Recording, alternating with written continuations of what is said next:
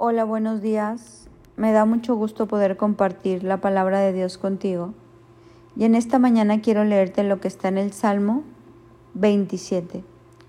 Espera con paciencia al Señor, sé valiente y esforzado, espera al Señor con paciencia. Esperar con paciencia como cuesta, ¿no? A veces uno en la espera desespera y en esta espera uno se desvía del plan y el propósito que Dios tiene para nosotros. Nosotros tenemos que aprender a esperar en el Señor, pero haciendo lo que nos toca hacer.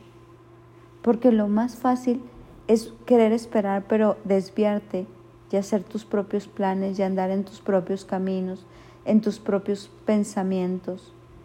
Aislada del Señor, según uno con el Señor, pero no en el centro de la voluntad de Dios. ¿Por qué? Porque no quisimos esperar, porque te cansaste de esperar, porque te dio miedo, porque te dio pereza, porque estás muy a gusto en este nuevo caminar, porque está más, no sé, más pleno o te sientes momentáneamente mejor en este otro caminar independiente. Pero cuando uno aprende a esperar en el Señor, todas las cosas obran para bien. Yo veo esos grandes hombres que esperaron en el Señor.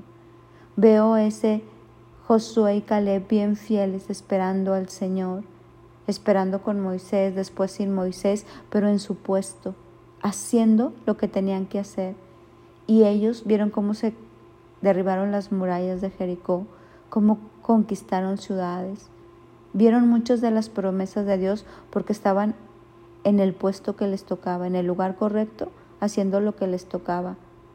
Veo cómo Esther, la reina Esther, estuvo en su lugar, en su puesto, esperó en el Señor, esperó y pudo ver la victoria sobre sus enemigos, sobre el pueblo que quería destruir a los judíos.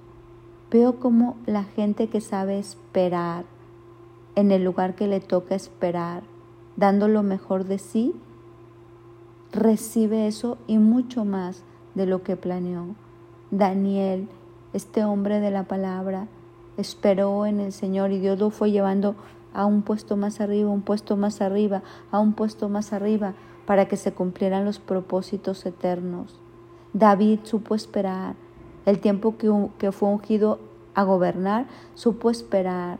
Sirvió a Saúl, estuvo en el lugar que le tocaba estar y pudo ver que la promesa de Dios en su vida se cumplió. Eliseo supo esperar Supo estar con Elías en todo momento, lo acompañó a todo lugar, supo estar en el lugar correcto y Dios le dio doble unción y Elías pudo hacer grandes cosas.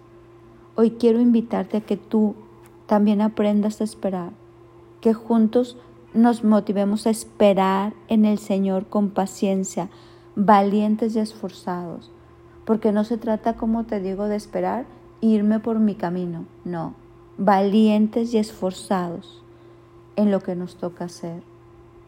Espera en el Señor, mantente en tu lugar, en tu propósito, ahí donde Dios te plantó y vas a ver cómo si tú te mantienes haciendo lo correcto donde te tocó hacerlo, verás mucho más de lo que hoy te puedes imaginar.